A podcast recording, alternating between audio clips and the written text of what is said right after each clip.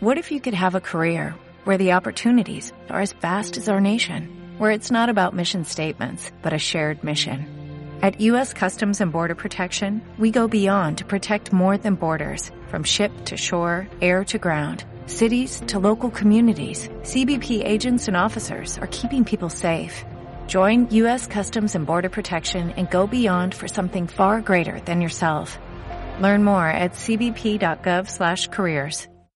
Bienvenido a mi podcast. Soy César Neri, un mercadólogo mexicano con más de 30 años de experiencia en ventas y desarrollo de negocios. A mi paso por la vida, me he encontrado que el reto más importante para nuestra sociedad es identificar a los líderes del mañana. Dentro de mis múltiples actividades, imparto clases en distintas universidades en México.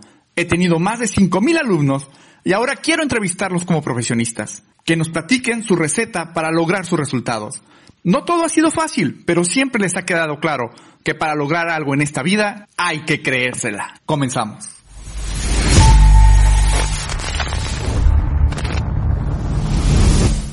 Bueno, pues empezamos otra vez otro podcast el día de hoy. Eh, les quiero platicar que dentro de mis alumnos que he tenido la oportunidad de darle clases o darles lata, tuve hace algunos años a una doctora, una médico, y yo decía, ¿cómo es posible que un médico entre a tomar una maestría en marketing? Y pues mi sorpresa fue que esta doctora, esta maestra ahora en marketing, en administración de empresas con énfasis en mercadotecnia, pues salió más, workahólica que su profe y más workahólica que cualquier otra persona que yo he conocido. Aparte de cuidar perfectamente bien su chamba, uh, le encanta ser súper perfeccionista y ha dejado un... Van a ver qué, qué personaje tenemos aquí enfrente. Déjenme les platico que le he tenido que rogar varias veces. A mí me hubiera gustado que este podcast tuviera mucho la, la paridad de género y me, me, hubiera invitado, gustado invitar a un hombre y a una mujer, un hombre y una mujer, para que fuera así como que todo parejo, ¿no? Sin embargo, cuando yo hablaba con las egresadas, todas estaban ocupadas, siempre estaban ocupadas, siempre tenían algo que hacer, entonces era un poquito complejo tener la oportunidad de trabajar con ellas.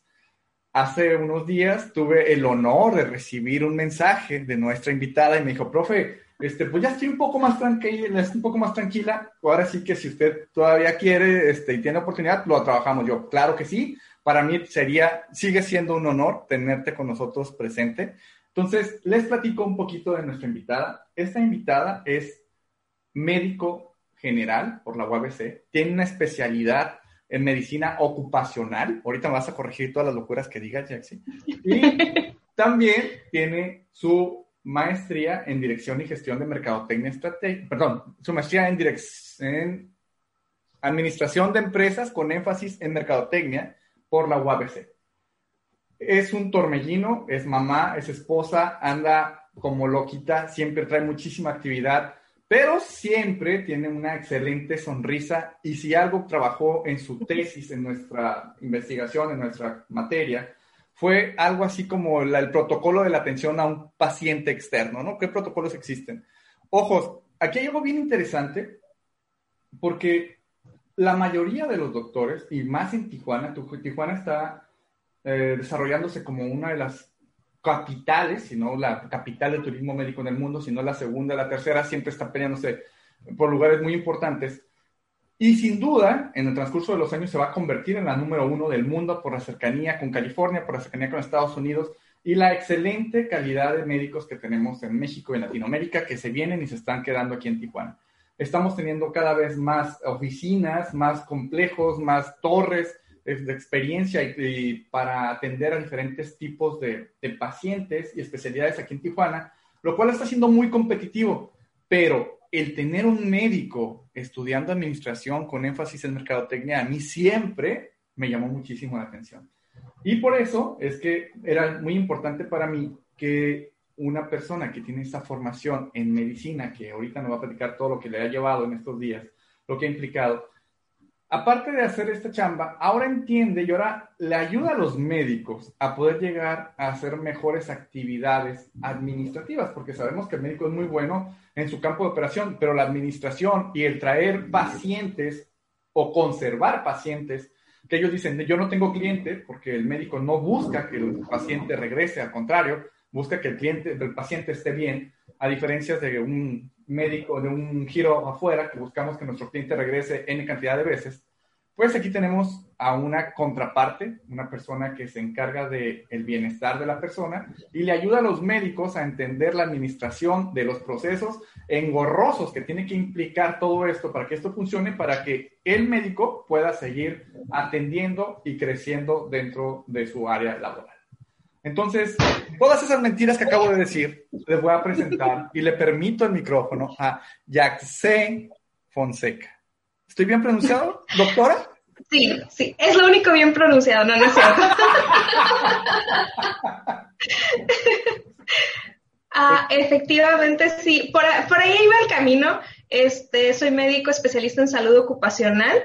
La maestría es con énfasis en mercadotecnia y recurso humano. Válgame. Eso fue lo que me llamó la atención de hacerla directamente en mercadotecnia. No estaba enfocada ni a ventas, ni en administración de empresas, ni hospitales. Y era lo que precisamente estaba buscando.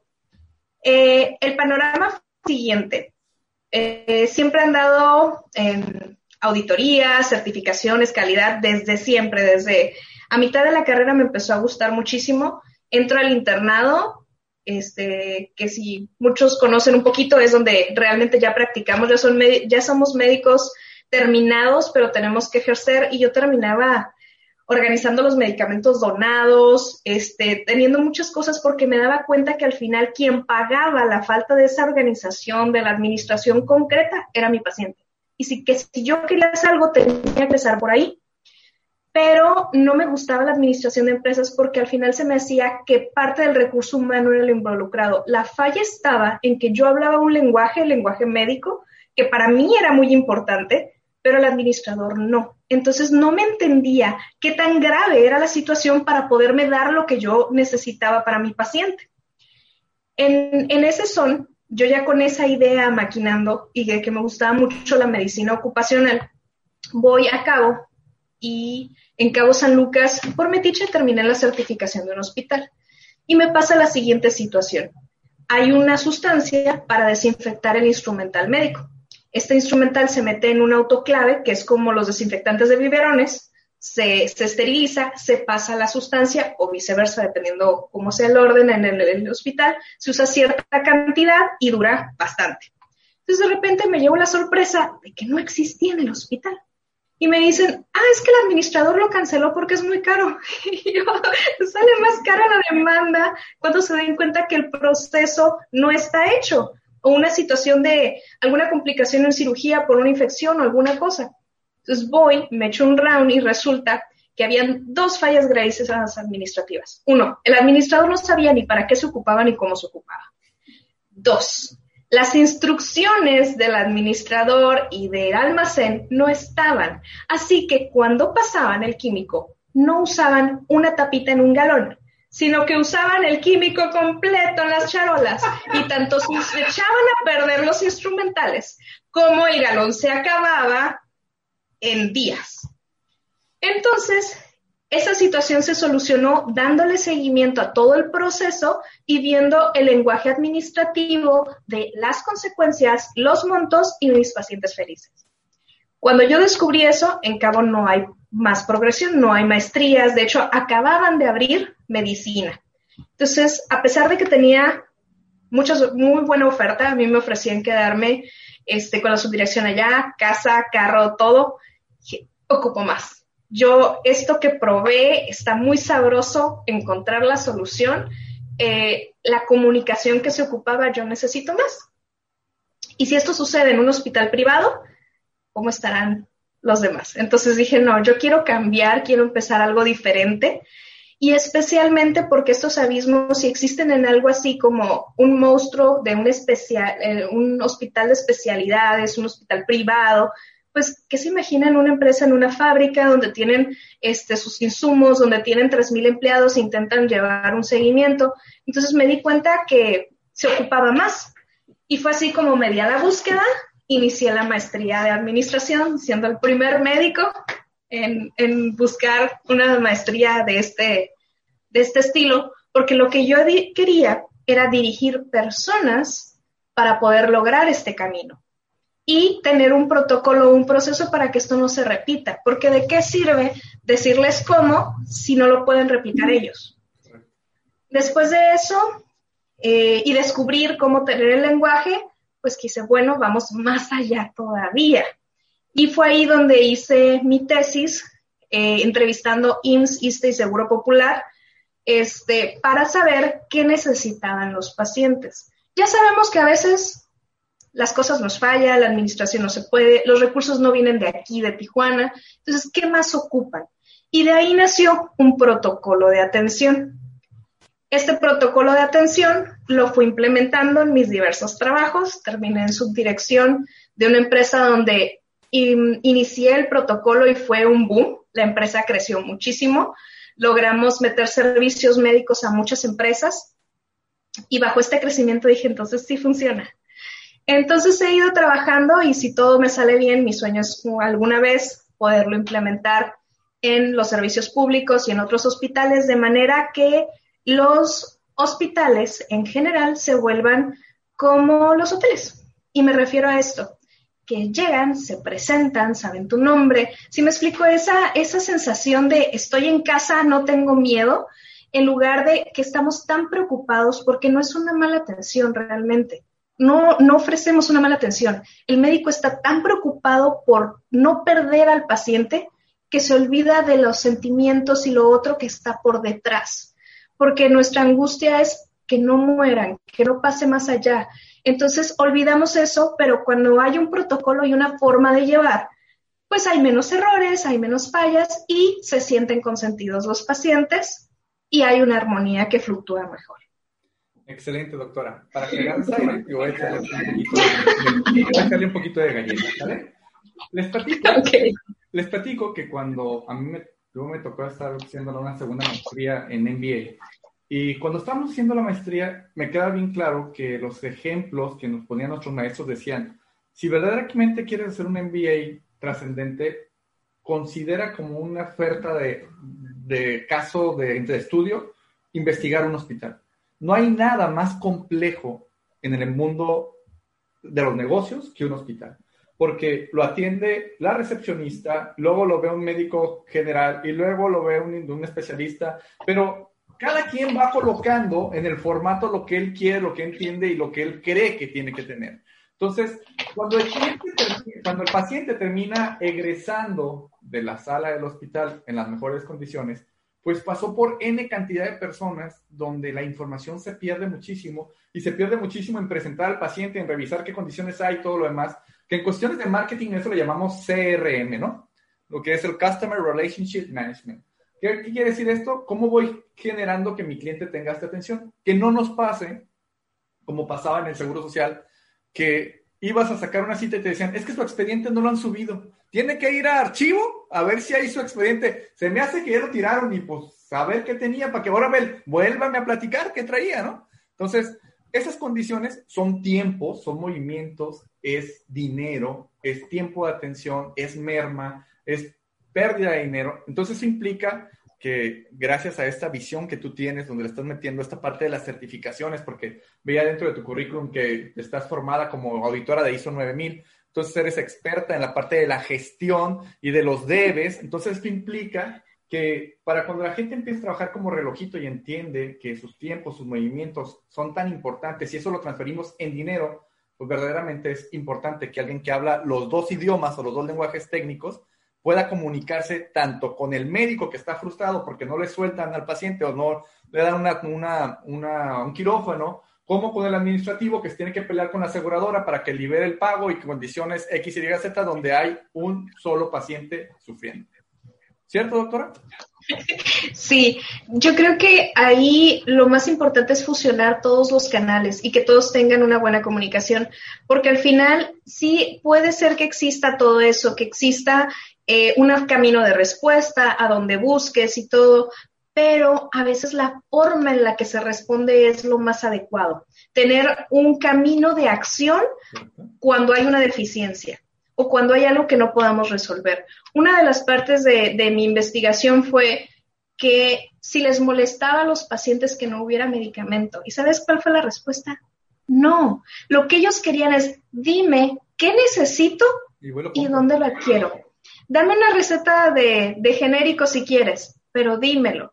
Y me comentaban que era mejor para ellos un buen trato y un interés en ellos que les dijera, ¿sabes qué? En este momento, ahorita en déficit en Tijuana, pero puedes adquirir este genérico de esta forma y ellos eh, hubieran estado satisfechos con el servicio, pero que se les hubiera dado la información completa. Entonces, cuando uno genera todo este proceso y le da los caminos de las divergentes, ¿qué pasa si el paciente grita? ¿Qué pasa si dice no? ¿Qué pasa si se cayó el sistema? Si hoy no hay computadoras, si no hubieron copias, ese tipo de cosas. ¿Qué pasa si hay divergentes y cómo ser resolutivos y apoyar en donde estás trabajando en beneficio del paciente o del cliente, como ustedes lo gusten ver, es lo que hace que la estancia en donde estés sea el mejor día para el paciente, aunque haya sido por una mala causa el que haya tenido que llegar a tus manos.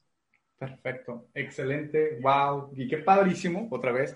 Y me da mucho gusto y mucho orgullo conocerte y que estés implementando todo este tipo de cosas porque me imagino que con el transcurso del trabajo, digo, yo, yo lo vi en la empresa anterior en la que estuviste, me tocó ver cómo le ayudaste a crecer y cómo le empezabas a decir a los doctores cómo hacer y los doctores les brillaban los ojitos cómo crecías y crecías y crecías porque encontrabas las oportunidades de mercado con la solución que podías tú homologar para poder estar ofreciendo y ofreciendo y ofreciendo y la verdad se me hacía muy interesante cómo trabajabas. Y ahorita te veo en tu nuevo puesto, en las, bueno, no tu nuevo puesto, ya tienes un ratito acá, como coordinadora médico en un gran hospital o en el mejor hospital de aquí de la zona. Digo, tú sabrás si dices el nombre o no, pero a final de cuentas eh, es padrísimo tener ese orgullo, conocer a alguien como tú que tienes el contacto con la mayoría de los médicos aquí de Tijuana y que les puedes entender su lenguaje, su necesidad, su frustración y la otra, cómo complementarla con la parte administrativa, porque debemos de entender que desgraciadamente esto es un negocio, ¿no? Digo, pues la gente dice, ay, los doctores son bien malos. No, mi hijo, el doctor tiene que pagar, ¿sabes cuánto le cuesta la renta? ¿Sabes cuánto tiene que pagar de puro recepcionista? ¿Sabes cuánto cuesta el espacio donde llegas y te sientas para ver la tele mientras te atienden? O sea, son costos, son metros cuadrados que al médico le está costando. O sea, no te está vendiendo, no está haciendo, este, no está merchando contigo, o sea, no está haciendo negociando contigo es lo que él necesita como protocolos mínimos para poderte atender de una manera adecuada. Entonces, esto está bien interesante, reitero, porque cuando nos enfermamos quisiéramos la atención gratis, rápida, expedita, como ustedes quieran, pero no somos los únicos y eso implica que los, otra vez, tiempos y movimientos tienen que ajustarse para que todos tengamos una buena atención y la otra, para que el pobre doctor no termine más enfermo que tú con el exceso de estrés. Efectivamente, pero vamos, eh, es tan sencillo comparar que no puede ser totalmente gratuito, que ahí tenemos los intentos de Seguro Popular, de IMSS, todo al final se vuelve un proceso y una ruleta en donde trabajas, le das un presupuesto, le das un pequeño aporte y el día que lo ocupas se te regresa. Entonces, al final, realmente gratuito no existe. De alguna forma, poco a poco todos cooperamos y también es labor de todos empezar a hacer un mejor servicio. Entonces, definitivamente es un proyecto muy interesante y más cuando se hablan muchos más lenguajes. En un hospital, como es en el caso de, ahorita que estoy aquí en Ángeles, cooperando de diferente manera aquí, más hacia recurso humano, este, pero en las empresas es otro lenguaje todavía, porque te encuentras con ingeniería, te encuentras con producción y además cada vez somos más amplios en los servicios que recibimos. Por ejemplo, hay empresas que son este, chinas y se vienen con toda su cultura china a sus ideas en cuanto al servicio médico, en cuanto a la ingeniería, y resulta que no somos ni de la talla, ni de la cultura. Este, nosotros estamos acostumbrados a que los domingos son libres y allá no, allá una huelga es sobre trabajar. Entonces, todo ese lenguaje y esa cultura se va fusionando de manera en la que logres un proceso médico interno también, que logres que tu comunidad que es dentro de la empresa se mantenga sana, porque al final, sanos y contentos somos más productivos. Entonces, este, este, este mismo camino que, se, que surge en hospital se empieza a diversificar de una manera muy interesante, donde sigues viendo en el pro de la salud, este, pero con muchos más lenguajes y muchos más grupos de personas. Ahorita este, tengo mi propio equipo también, además de trabajar aquí, es mi empresa se llama IME, Inclusión Médica Empresarial, que es servicio médico donde enseñamos a las empresas a ser incluyentes en todas las aperturas que requieran, este, ya sea en lenguaje a señas, este, para ampliar o diversificar para contratar personas invidentes, entre muchos otros, y adaptar la ergonomía al humano y no al humano a la máquina para poder hacer más fácil los procesos y pues obviamente no afectar la salud de los colaboradores. Les digo, como médico, como especialista en medicina ocupacional, aquí ya nuestra doctora y, y, maestra en marketing ya nos vendió y ya nos dijo por qué tenemos que estar con ella. Ojo, es bien interesante, es bien importante porque a raíz de esto, este, y ahora con la parte del, home office, pues muchos de nosotros terminamos en nuestra casa trabajando en nuestro comedor o en la sala o arriba de la mesa o arriba de la, de la cama esto ergonómicamente, la verdad, nos provocó muchos problemas, contracturas, situaciones mientras salíamos y conseguíamos una silla adecuada. No sabemos medir la altura, no sabemos a qué nivel tenemos que tener la computadora. Eso lo hace un médico ocupacional, pues, ¿no? Y eso, el no saber hacer esa chamba, también implica unos costos en la prima de seguro importante, ¿eh? porque si tus empleados se te empiezan a estar este, descomponiendo por una mala postura, por no tener una parte ergonómica, porque no estuvo cuidado desde la parte de la iniciación, pues eso te va a costar que la póliza del Seguro Social se te va a subir y eso va a implicar que te va a salir una lana en no contratar un tipo de médico como el tuyo, ¿verdad? ¿Cierto? Sí, pero no es solo eso. Fíjate que esa es la punta del iceberg y es algo bien interesante. Nosotros vemos una IPP, una incapacidad parcial permanente, porque se lastimó la mano, lo intervinieron y dice uno, ¿sabes que se me subió la prima porque se enfermó y esto y estas son las consecuencias? Lo más grave es lo que vemos, pero debajo hay muchas cosas que cuestan muchísimo a la empresa. Supongamos, nada más por, por tantearle. Este es un empleado que lleva nueve años en la empresa, maneja esta maquinaria, es súper importante para mí, es punto clave, tiene nueve años, es el que se encarga de capacitar a otras personas y empieza con una hernia de disco, que es un problema que va crónico, este, se me hace una incapacidad parcial permanente porque le interfieren y demás. En primer lugar, es sus ausencias. Tuve que cubrir a alguien. Las inversiones para capacitar a ese alguien sin él porque tuve que traer a otro de otra empresa o de otra ciudad incluso, porque mi persona valiosa no está. ¿Me explico? Pague un sueldo a esa otra persona y a la que capacite. Las pérdidas de ausencias. Entre que mientras estoy capacitando, hay lentitud en el proceso, hay fallas e incluso me lesionan la maquinaria porque no la saben usar. Y eso se refleja en mermas de producción y en repercusiones ya sea de la línea, del montacargas o lo que haya sido. Y son cantidades grandísimas, más altas que la prima de IMSS, que era lo único que veía. Por eso le llamamos la punta del iceberg, porque son consecuencias que vamos arrasgando y el típico es, ¿te acuerdas cuando estaba fulanito? Era más rápido. Y te acuerdas, y el te acuerdas puede durar hasta dos años, porque esa persona tenía nueve. Eso quiere decir que durante dos años que te estés acordando que cuando él no es, cuando él estaba, no sucedía eso, tú estás teniendo pérdidas. Wow. Y te reitero, te reitero, aplaudo tu lenguaje, porque otra vez lo manejas desde el enfoque técnico de, de médico y la parte administrativa económica que las empresas van a buscar en su core business, ¿no? Pero miren, vamos a ver con esto, porque de esta, esta licenciada, esta doctora, esta, este, otra vez mamá, este, empresaria, este, esposa, o sea, que no duerme, que tranda en friega, que, reiteramos, es coordinadora médica, aparte de, Hospital Ángeles, aquí en Tijuana. A ver, vamos a platicar de esto porque seguramente este podcast va a llegar muy lejos y muchos doctores que están fuera de Tijuana les encantaría que nos dieras un norte. ¿Qué te parece? Ok. Tijuana está llenándose de oficinas, plazas médicas, prácticamente pisos y pisos y pisos con quirófanos para poder ser administrados adecuadamente y tener una circulación increíble de medicina, de a lo mejor ambulatoria, a lo mejor de más tiempo, no sé, pero cada vez está llegando más y de mejores condiciones no digo que calidad, porque la calidad es una palabra que no debemos utilizar porque no es muy medible como tal, pero cada vez con unos estándares más altos. Esto está haciendo que no nada más vengan, antes había un tipo de nicho muy específico, la bariátrica, la cirugía estética, pero cada vez está llegando más giros, más doctores, más médicos.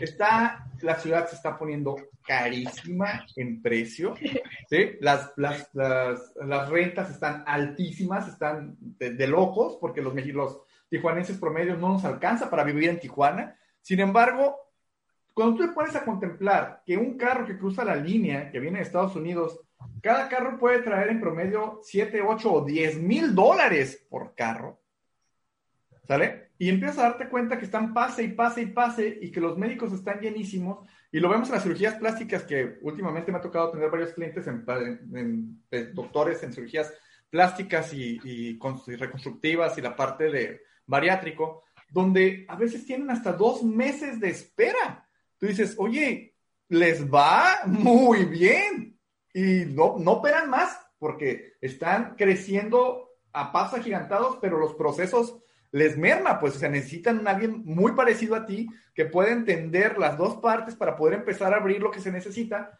Pero otra vez, están llegando médicos del centro del país, están llegando médicos de, yo conozco médicos que vienen de Venezuela, que vienen de Colombia, que vienen de Brasil, que están llegando muchos médicos aquí a Tijuana, de Cuba ni se diga.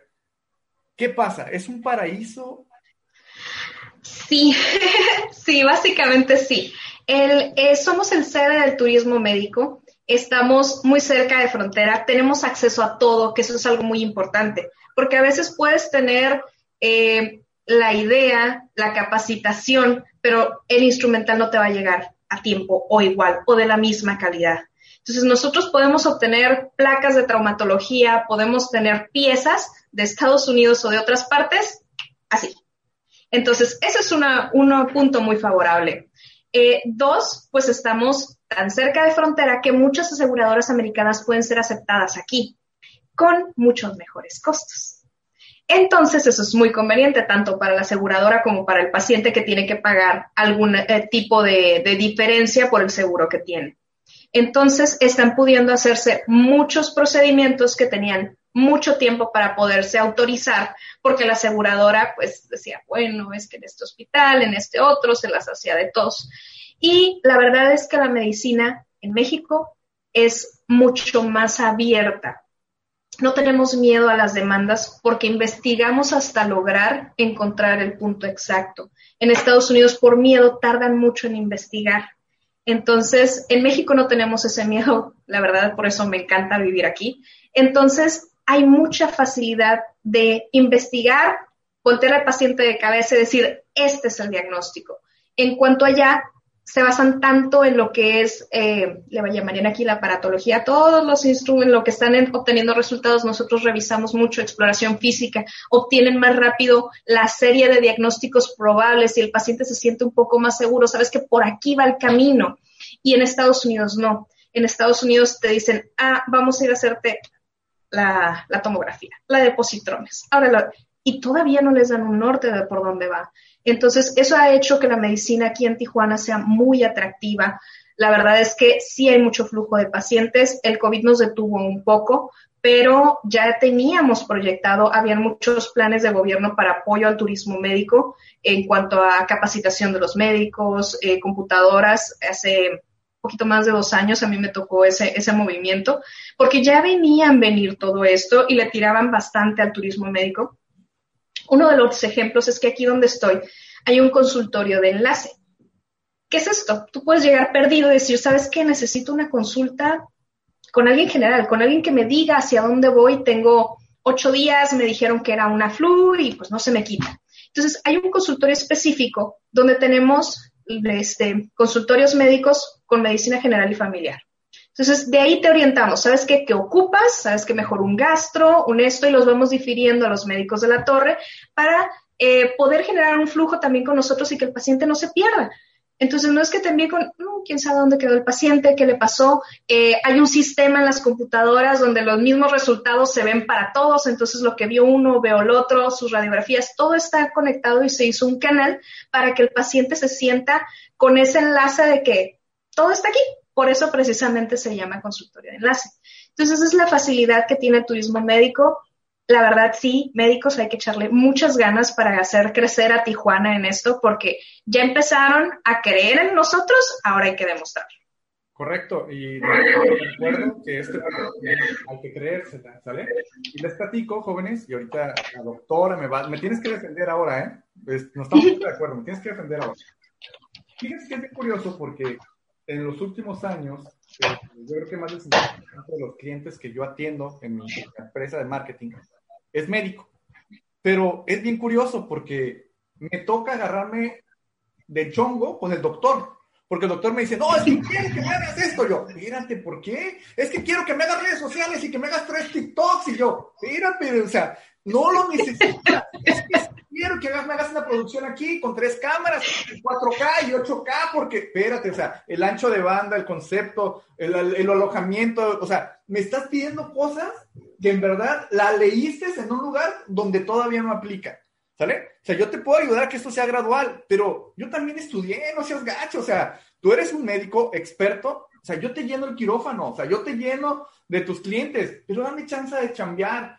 No, es que yo ya estudié también esto porque me encantó y quiero estudiar una especialidad en marketing. Oye, viejo, ¿cuánto puedes ganar de mercadólogo? Mejor sigue operando. O sea, lo que perdóname, pero lo que gana un cirujano especializado en Tijuana, donde tiene dos o tres semanas de espera, porque todos sus quirófanos están llenos, ¿en verdad le vas a dedicar tiempo a echarle marketing para tener con qué regañarme? O sea, déjame llenarte, o sea, dame chance, dame chance de decir, yo también estudié, yo también tengo un grado, también me desvelo todos los días, leo muchísimo, me preparo, o sea, encuentro la manera de hacer mi chamba, o sea, gracias por creer en mí, pero yo no me meto al, quirófano y le digo, ¿sabe qué, doctor? Le faltó una puntadita aquí. A ver, doctor, jálale más para acá. O sea, ese es su chamba, es su profesionalismo.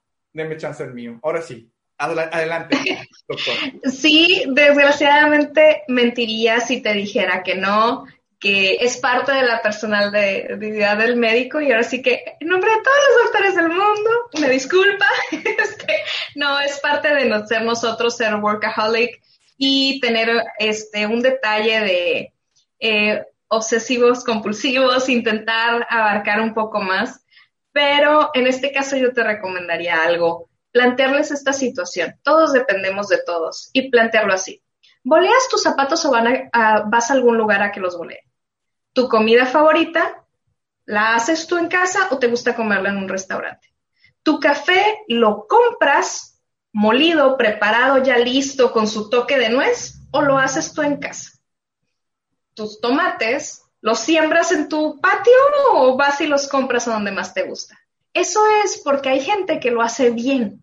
Hay gente que vende tomate, lo cultiva, sus hortalizas y tú te las comes porque sabes que está hecho bien. Vas al bolero porque tú no lo harías bien y lo sabes. Y así es la cosa más sencilla, nosotros todos dependemos de todos, hasta de una persona de limpieza. Y por eso es que es tan valioso, porque tú no lo harías bien y hay alguien que sí lo hace bien. No, créeme que lo vamos a grabar. Lo voy a grabar y te voy a pedir una para utilizarlo como una, una cortinilla dentro de mis podcasts, porque está muy padre. Les digo, yo la verdad me da risa, yo los entiendo, pues, pero ya cuando, cuando es una constante que, que tienes una llamada de un doctor y de otro y porque te está regañando porque quiere un TikTok especial dices, híjole, si ocupas un TikTok, doctor, deme chance. el TikTok que usted necesita está muy padre, pero a lo mejor eh, quien lo va a ver en este momento no es su target, pues no es un mercado que le va a traer 7, 8, 10 mil dólares. Mire, ese target que estamos buscando lo estamos trayendo a través de referidos, estamos buscando hacer una estrategia comercial para traer a sus verdaderos clientes, pacientes que le van a generar dinero. Una cosa, y aquí, doctora, interesante para la gente que nos ve. Una cosa es figurar y otra cosa es facturar. ¿De acuerdo? Hay mucha gente allá afuera que se vuelve influencer dentro de cualquier giro, pero una cosa es que seas famoso y otra cosa es que puedas cobrarlo. Y allá afuera, o yo me equivoco tal vez, pero a mí yo veo más contentos a mis clientes que son menos este, ubicables, tal vez, pero que facturan el triple que alguien que es medianamente conocido. ¿Cómo ve, doctor? Yo creo que tiene mucho que ver la perspectiva y la edad. En mi caso, que me tocó en medio, que me tocó el cambio de los celulares así chicharito a tener una pantalla y poder tener todos los libros que quiera en un celular. Este, me doy cuenta que todo pasa. En su momento tuvimos MySpace y ¿quién se acuerda de él? Hay una canción nada más.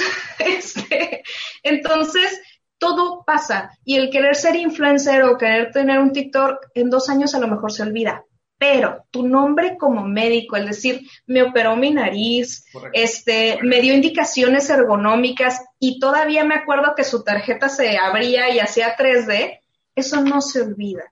Entonces, la memoria de boca en boca creo que es algo mucho más valioso que un TikTok, que en, algún momento se van a acordar a mí que el TikTok no va a existir, los youtubers no van a existir, al igual que se acabó ya casi por completo Yahoo y que MySpace ya no sé si siquiera se abre. Entonces, todas esas modas pasan, pero si uno como médico hace un renombre y logra formarse de boca en boca, que digan, ¿sabes qué? Y la doctora Fonseca, claro que me acuerdo de ella. Ya entonces lograste un impacto que va a lograr llegar a muchas más personas. De acuerdo, y retomando nada más esto para hacer un, un enfoque y darle un énfasis a esto en área de marketing y negocios, esta parte se llama marketing relacional, ¿sale? ¿Vale? no hay mejor presupuesto que tú puedas tener en una empresa que un cliente contento se vuelva tu estrategia comercial.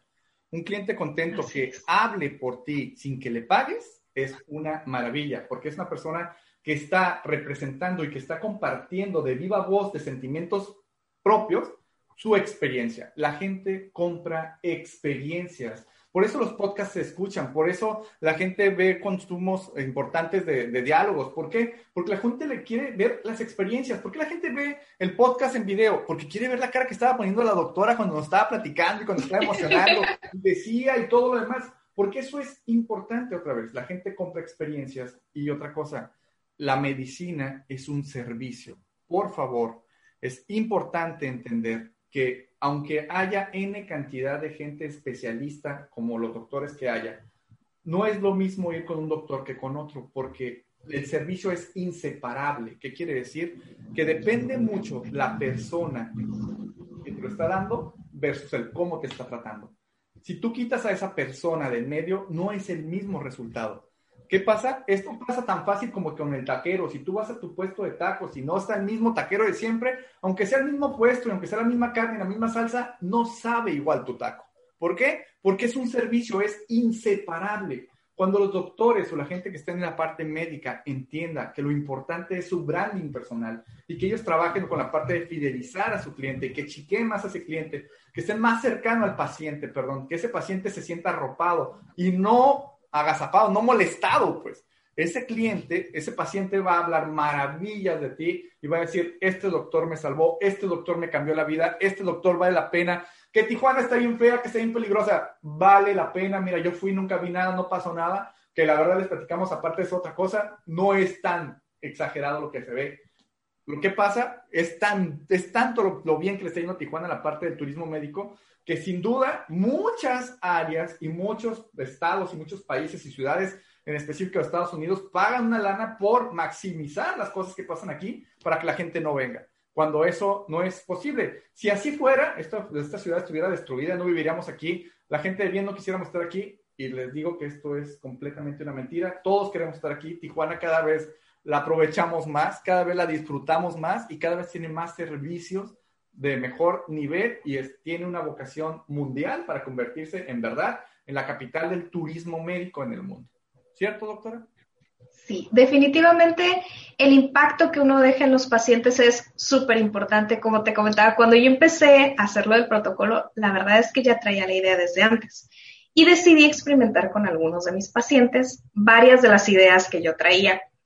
Entonces me di cuenta que efectivamente sí tiene repercusiones importantes. Cuando yo estuve en Cabo San Lucas, me quedé como un año, cuatro meses, y allá existen pacientes de todo tipo. Yo estoy hablando de musulmanes, argentinos, colombianos, lo que usted guste de chile de molcajete, de lo que quiera, hay. Y la comunicación es complicada porque a veces no hablan inglés y no hablan español. Entonces yo dije, eso no tiene que ser limitante. Bendito Google Traductor. Y así fue como fui dando mis consultas. Eh, esto hizo un smash en que yo hiciera el esfuerzo por comunicarme y que ellos no tuvieran que este, buscar un traductor o algo. La otra cosa es dejar de tener miedo y si no vuelve, no necesitas que no vuelva. Tú a, despláyate, da todas las recomendaciones que, y si se cura en una sola consulta, es mejor todavía, porque va a regresar cuando lo requiera y va a recomendar a todos sus familiares con una consulta. El doctor no me ató, no tuvo miedo de darme todas las instrucciones y confiar en mí a que las siguiera, en lugar de otra cita en 15 días, otra en 20, otra en un mes. Entonces, esa libertad de confiar en el paciente hace que también regrese. Y ese tipo de, de, de idea me hizo tener un resultado muy bonito Pasó un año, un poco más, y por Facebook, no sé cómo, me localizaron pacientes de Canadá, pacientes argentinos, y me han seguido hasta aquí. Hoy en día, Ángeles, ya casi, fue en el 2012, ya casi 10 años después, todavía de repente recibo una llamada de, ¿se acuerda, ¿se acuerda de mi doctora? No, pero permítame un momento. A ver, déjame ver mis registros. Oh, sí, claro. Y le digo, ¿qué pasó? No, pues es que la busqué en las redes sociales, me acordé que la había visto en Cabo, ahora estoy en fulano lugar y la estoy buscando. Entonces, sí funciona. Sí funciona tener esa eh, seguridad, esa confianza, buscar un enlace de comunicación, porque eso mismo los compromete con el tratamiento. Si el, doctor confía en que yo puedo, en que lo voy a hacer, no lo voy a decepcionar. Y entonces la medicina también es mercadotecnia, porque le estás vendiendo cómo cuidarse, lo estás comprometiendo con su salud, le estás vendiendo que es mejor al diabético decirle, está bien, puedes comer unos sneakers, así, un pedacito, quítate el antojo para que estés vivo mañana y puedas comerte otro pedacito, porque si te comes el gran sneakers el día de hoy, no vas a tener tiempo para volverlo a disfrutar. Ese tipo de cosas, vendérselas, hacerle el compromiso, también los médicos somos, en cierta parte, mercadólogos de la salud. Únicamente la salud, nada más, no para hacer alguna otra cosa adicional, pero sí nos dedicamos a hacer un compromiso y venderles que es mejor para ellos cuidarse que estar sufriendo algún padecimiento de salud. Wow, increíble, te platico, mi profesión o mi especialidad es mercadotecnia estratégica, ¿no? Es algo que en, México normalmente no se oferta. Mucha gente aquí habla de marketing operativo, marketing prácticamente de, de ir a hacerlo, ¿no? Y ve y ejecuta. Pero muy poca gente diseña la estrategia del para qué hacerlo, ¿no? Así como muy puro apagafuegos, ¿no? Aquí lo que hacemos, en mi caso, yo me refiero yo me hago sentir cuando le platico a mis alumnos de merca estratégica en alguna licenciatura o maestría que me toque impartir, es que terminamos siendo doctores de empresas. Yo le digo al cliente, al paciente, qué es lo que tiene, le hago estudios, le compruebo lo que dice versus mi hipótesis, y una vez que le digo qué es lo que yo creía, qué dice el estudio, le doy un diagnóstico. Pero si el paciente no hace las indicaciones, una cosa es que tú encuentres un diabético y le digas lo que tiene que hacer, pero si el diabético no se toma las medicinas, no sirve la dieta, no hace ejercicio, pues el médico no es malo. El malo no fue el médico. La verdad es que el médico te dice lo que tenemos que hacer, pero si la otra parte no hace su parte adecuada y sigue el tratamiento como se le pide, pues el resultado pues, no va a ser el más óptimo. ¿Cierto? Definitivamente, pero creo que la parte de ambos es hacer más atractivo el hecho de por qué lo tienes que hacer. Y esa es la chamba de ambos, es decir, si tienes el compromiso de corregir este proceso, pero ¿por qué es más atractivo corregirlo? ¿Cuántos beneficios vas a tener? Entonces, en mi caso, ¿cuántos beneficios vas a tener si cambias la posición en la que duermes, si la silla en la que estás, si bajas unos 5 kilitos de peso, todas las cosas positivas que vas a tener mucho más allá de verte mejor. Entonces, lo mismo sucede con las empresas. Por ejemplo, lo mismo sucede en salud ocupacional. Vamos a esperar a que me multen. No, espera. más allá de la pérdida de la multa, ¿cuánto beneficio en producción tienes? ¿Cuánto beneficio en imagen? ¿Cuántas empresas te van a ver socialmente atractivo por cuidar a tus colaboradores y solo por eso van a comprar tu producto porque saben que tu producto está hecho con manos de empleados sanos y cuidados por ti? Y hay muchas empresas que así piensan. Yo quiero comprar productos con empresas socialmente responsables igual que yo. Y entonces se vuelve una cadena de beneficios. Entonces hay mucho más beneficio en hacer las cosas correctamente que esperar a ver cuándo nos multan. Esto está padrísimo y otra vez hay que cacaraquearlo, ¿no? Hay que cacaraquear esas condiciones porque como tú bien lo, ves, lo manejas, este, para un administrativo podría decir, me está costando esta situación, meterle este proceso ahora de ergonomía a mi negocio, cuando esto es cacaraqueable y es vendible, es una ventaja competitiva allá afuera para que el cliente decida sobre ti versus la competencia. Cuando tu producto llega a ser un commodity, donde hay ausencia de valor diferenciado, tenemos que crear esas oportunidades y esas oportunidades es muy importante la que tú nos estás platicando, ¿no? Entonces, excelentísimo. Muy bien, doctora, quiero platicarte algo rapidísimo porque empieza a acabársenos el tiempo y quiero que empezamos a planear esta, esta salida del podcast. Déjenme les platico que eh, mucha gente que vive aquí en Tijuana, la tendencia es que sus hijos nazcan en Estados Unidos. ¿Por qué? Pues puedes pasar un, pagar un servicio médico allá y te vas y todo lo que quieras. Yo soy medio raro, soy muy nacionalista. Yo quiero mucho mi país y creo que como mexicano no me ha faltado nada. Y desgraciadamente, Desgraciadamente yo afecté a mis hijos y les di solamente la nacionalidad mexicana, ¿sale? Solo mis hijos nacieron aquí en México y uno de ellos, el más pequeño, le tocó nacer en el Hospital Ángeles en el cual tú trabajas. Les platico porque este es un gol de cortesía que, que me gustó muchísimo, porque cuando fue la última noche, cuando nos, nos perdón, nos hospedamos o nos ingresamos al hospital, encontramos que había una, botella de champán, una botella de... ¿Cómo se llama eso, Jackie? Una cena de cortesía. Una cena de cortesía riquísima, a luz de la vela, para mi esposa y para mí, este, con una, un vino espumoso, muy padre, muy rico. Al día siguiente, pues prepararon todo, se llevaron a mi esposa a, del alumbramiento, que naciera mi bebé me tocó estar dentro del parto, cortar el cordón umbilical, ser parte del proceso, ver cómo estaba ella. En la parte de la recuperación, mi hijo nació con una situación donde tuvo que estar en, en, incubadora buen rato, pero termino el gol con lo siguiente. Ojo, no conozco a alguien, híjole, que me haya, que me haya marcado tanto como la atención que tiene uno de tus guardias en el hospital. Hay un guardia que tienes en los, en los elevadores morenito, que es un tipazo, que se apreciaba, sabía mi nombre, sabía en qué cama estaba mi esposa, sabía quién era el pediatra de mi hijo.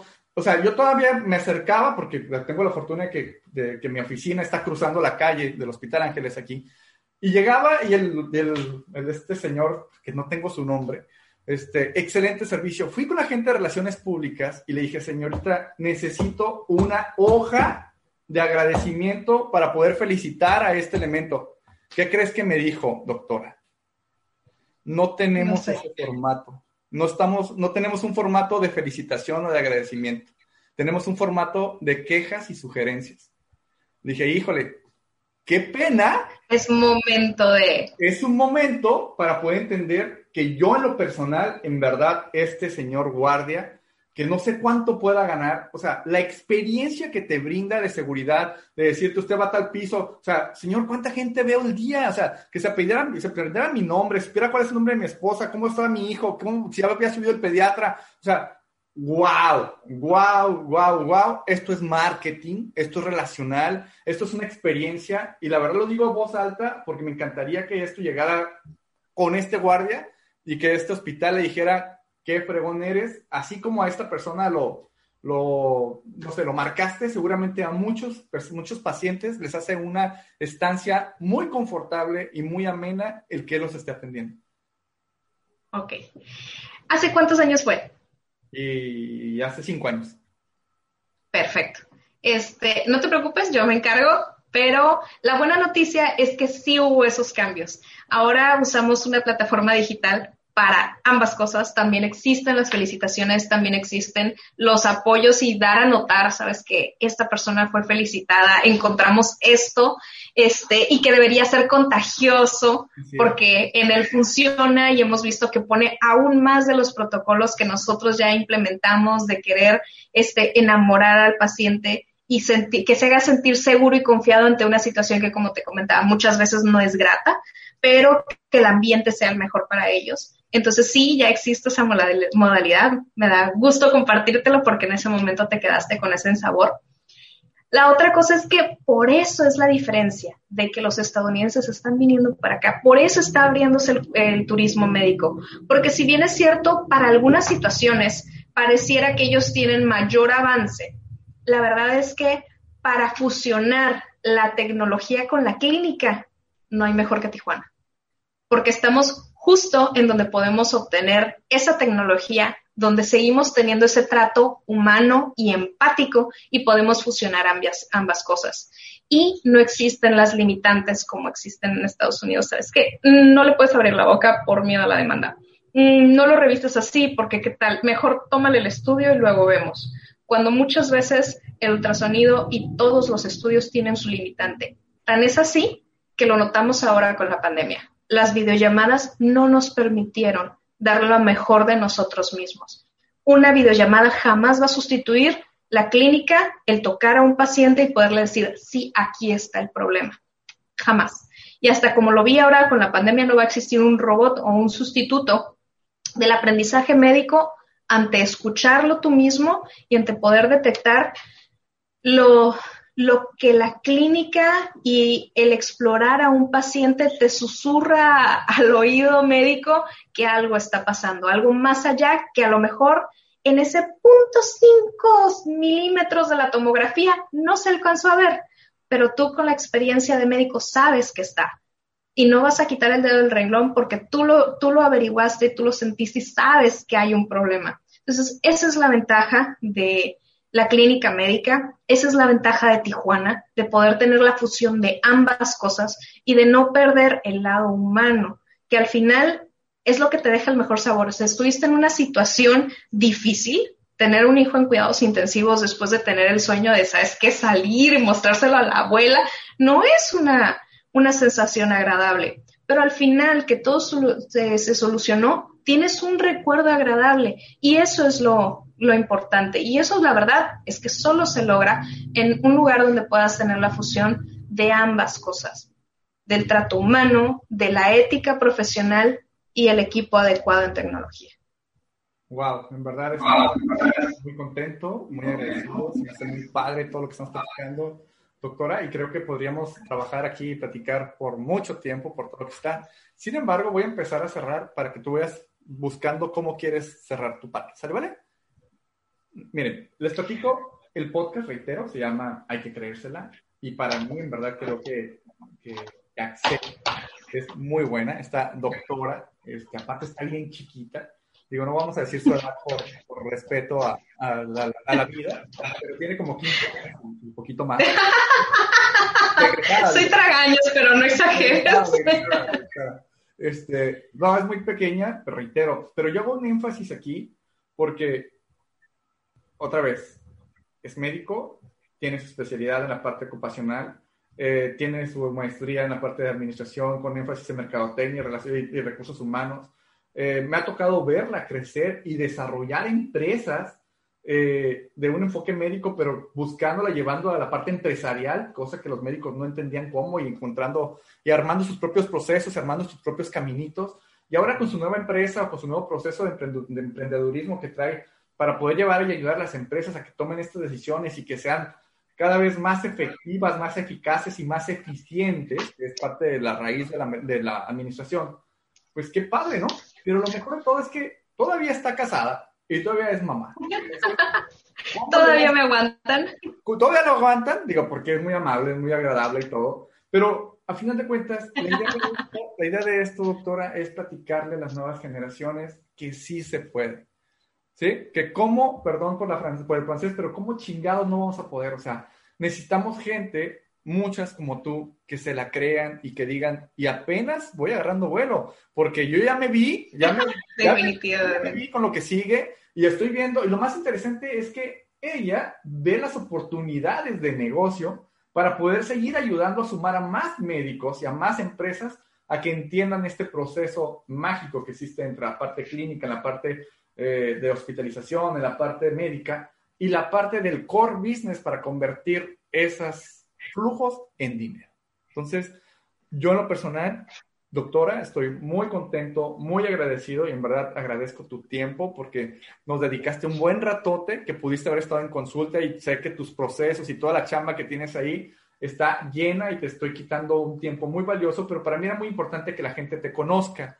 Te platico, la gente que está escuchando esto a través de audio, los invito a que vayan al canal de YouTube de Hay que creérsela y van a ver la, la conversación de aquí con la doctora y van a encontrar también unos códigos QR de realidad aumentada donde van a poder encontrar los datos de referencia de aquí de la doctora para que sepan su negocio, su empresa, sus contactos, para que puedan tener contacto con ella si es que necesitan tener más información. Si tú eres un médico que está, no sé, en Colombia, en Argentina, en Brasil, en la Ciudad de México, en Guadalajara, y quieres saber cómo está Tijuana, en qué condiciones hay, pues aquí te presento a una este, coordinadora médica de lo mejor aquí en la región, donde podrías tener un contacto y una alianza seguramente de negocios con ella. ¿Cómo la ves, doctora? Muchísimas gracias. Bueno, para cerrar, yo creo que tocamos tres puntos muy importantes y de esos tres puntos me gustaría hacer énfasis. Uno es el turismo médico. Confíen en Tijuana, en lo que podemos ofrecer. Levantemos nuestro nombre y hagámonos notar. Ya está la facilidad, ya estamos en un punto exacto. Tenemos bastantes médicos, tenemos accesos. El gobierno le tiró también mucho a eso, así que ya nada más está en nosotros hacernos notar y confiar en que se puede. Eh, en cuanto a las empresas en general, este, también somos un punto muy atractivo. Hay muchas fábricas. Eh, confíen en eso, en hacerse atractivos. Si venden lo mismo que otro proveedor que está en Estados Unidos o Canadá, entonces háganse notar de otra forma socialmente responsables, en ergonomía, en cumplir la capacitación, en tener ISO, en tener OSHAs, en tener todo aquello que los haga ser atractivos por la forma en la que tratan a su gente y la salud de su población. Eso les va a levantar mucho el nombre y van a ver una gran diferencia. Y para los que vamos empezando, los que tomaron alguna carrera, sea médica o no, no tengan miedo en diversificar. En mi caso, nadie tiraba un peso por haber hecho la maestría en administración y ya tuve una subdirección y fui jefa de muchos de mis compañeros y se puede, se puede, no necesitas irte exactamente a lo que te dicen, ir a la especialidad o si, te, si dijiste, de aquí me voy a idiomas porque yo le tiro a hablar japonés y hablar francés, hazlo, porque las ideas que van más allá te hacen ser original. Y ser original es muy atractivo. El punto es no tener miedo y no tratar de seguir patrones porque en las demás generaciones se hizo igual. Correcto. Es tener confianza. Wow. Interesantísimo, muy agradable, muy agradecido, ya sé, por tu tiempo, en verdad. Este, a ver, la última, a ver, ¿de qué te acuerdas de mis clases? A ver, ¿de qué te acuerdas de mis clases? De, mm, fue mercadotecnia estratégica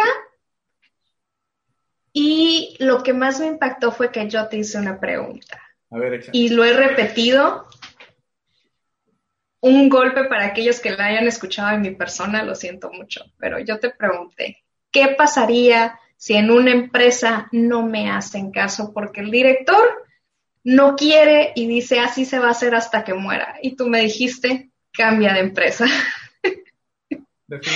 es un lema que se volvió mi lema de vida, de que y por más que intenté un proceso, hice otro, le vendí la idea, eh, yo sé que esto se va a ir a pique sin más, pero simplemente no va a haber ningún área de oportunidad.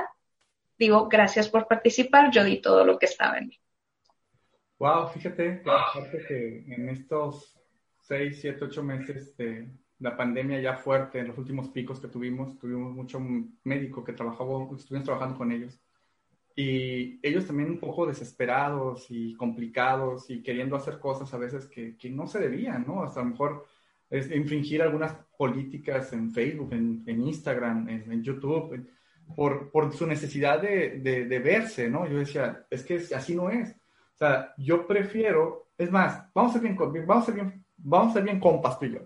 Si tú crees que así es, sin problema, yo te entrego tus cuentas, te entrego tu presupuesto, te entrego todo y tú hazlo.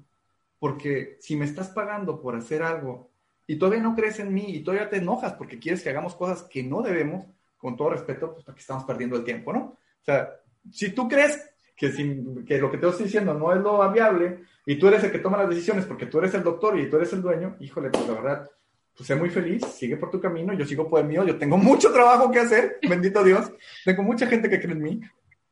Pero Neri, también hay otra forma que te sale más interesante. Hazle, hazle las dos propuestas y dile, mira, de la forma que tú quieres te va a salir el doble, porque vamos a hacer tu idea, el presupuesto y la mía después. Entonces, si quieres, le entramos, pero te va a salir al doble. Sí, es curioso, es curioso porque terminamos teniendo muchas amistades en el transcurso de algunos meses donde regresa la llamada, la persona y te dice, ¿sabes qué? Tienes razón. Vamos a trabajar otra vez tranquilo, relajados, confiamos en ti, pero después de que se metieron una bronca, porque en ese momento la adrenalina, las condiciones, otra vez, como tú decías, ¿no? Este, cada quien es bueno en su chamba. Danos chance de hacer nuestra oportunidad y danos tiempo de medir los riesgos de que esto implica.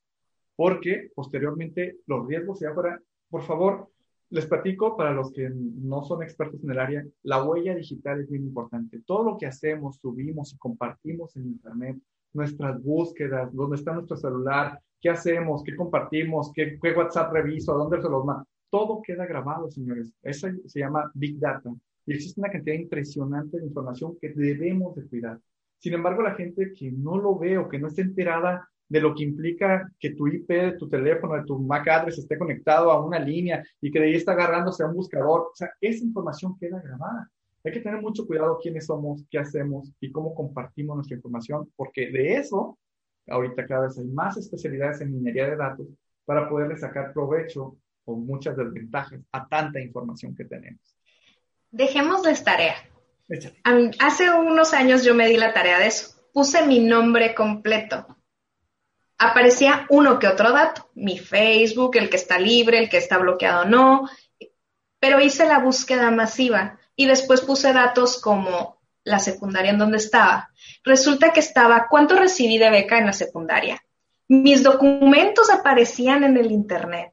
Nada más vele agregando, ¿y ahora qué pasa si pongo esto? ¿Qué pasa si pongo mi número de celular de hace seis años? ¿Qué pasa si le agrego este detalle? Y, oh sorpresa, sí existen datos en línea que en alguna vez compartiste por alguna situación, yo me topé con fotografías de entregas de, documentos que yo no sabía que estaban en línea. Es más, ni me había dado cuenta que se publicaron. Correcto. Entonces hay que tener mucho cuidado con esta parte de la huella digital. Esto del marketing digital es, es una responsabilidad y, con todo respeto hay que saberla tratar porque implica mucho riesgo y ojalá y este tiempo en el cual estuviéramos fuera de Ethereum, fuera toda la vida, pero no, ahorita estamos en una etapa donde mañana vamos a cambiar, vamos a otra, nos vamos a convertir en otra persona, vamos a hacer más cosas y todo lo que estamos haciendo y dejando de hacer queda grabado, hay un antecedente y nos genera un impacto que nos puede ayudar o meternos en problemas un poquito más adelante. Entonces, doctora, la verdad, muchas gracias, en verdad agradezco muchísimo tu tiempo, creo que es una plática muy, muy interesante y si tú no tienes más por mi parte, gracias, te doy la palabra. No, pues muchísimas gracias. Yo creo que ya hicimos el cierre. Ese era el mensaje más importante para mí. Tenemos muchas formas de generar progreso en Tijuana y pues nada más hay que, hay que demostrar que se puede. No, doctora, hay que creértela. Así es. Bueno, pues, con permiso, jóvenes, nos vemos. Hasta luego. Muchas gracias por quedarte hasta el final de esta conversación. Espero en verdad que esto te aporte algo en tu vida, que te ayude a tomar mejores decisiones te espero en el próximo capítulo y no olvides que para lograr lo que tú quieras, primero hay que creérsela.